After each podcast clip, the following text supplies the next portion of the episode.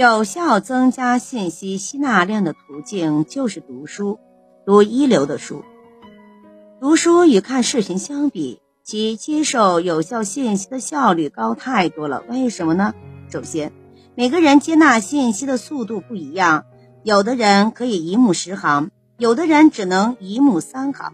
但是没关系，书籍不会影响你的效率，任何人都能按照自己的速度去阅读。但是在看视频的时候，如果觉得这段视频是无效信息，就想去快进。但是只要你一快进呢，就不知道中间落下什么。你需要反复尝试去快进，这影响了你接收有效信息的效率。为什么我们在发微信的时候，非常害怕有的人上来就给你发好几段六十秒的语音？因为听起来太累了。稍不留神就得重来，有时还要担心被别人听到。如果先在微信里转换成文字，又会出现很多错别字，让我们担心信息有所损失。结果转换完还得再听一遍，这就非常影响我们接收信息的效率。其次，书里的文字没有画面，没有声音，没有色彩。这可以让我们专心致志地去提取那些有效信息，让我们沉浸在信息中思考，也容易培养自己的独立思考能力。视频里面有很多声音、画面、色彩的渲染，这些都属于辅助信息，带有浓重的个人情感色彩，比如主持人或解说员的情绪。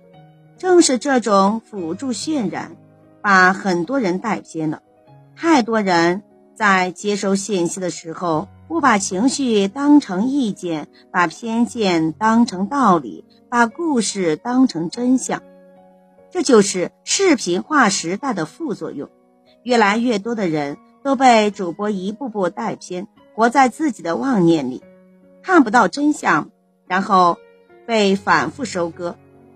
最后，如果某一段话让你觉得特别有价值，你想做个记号或者画个重点，你很难在视频上进行，你可能需要重新写字或者打字才能记下来，这又影响了你的效率。文字是思想的最基本逻辑，人类所有的思想都能以文字的形式储存下，比如无论多么经典的演讲或电影。我们最后都会以文字的形式记载下来，去剖析它的内核思想。所以，读文章是最容易抓住核心精髓的。又比如，企事业单位里的文件，从来都是以文字的形式发出的，重要的信息都必须以文字的形式呈现，才能让大家在最短时间内接收并且加以执行。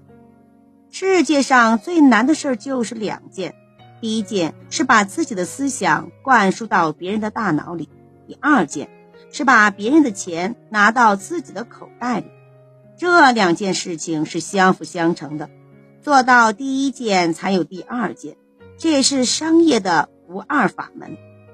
读书和看视频，一个是主动吸纳信息，一个是被动接纳信息。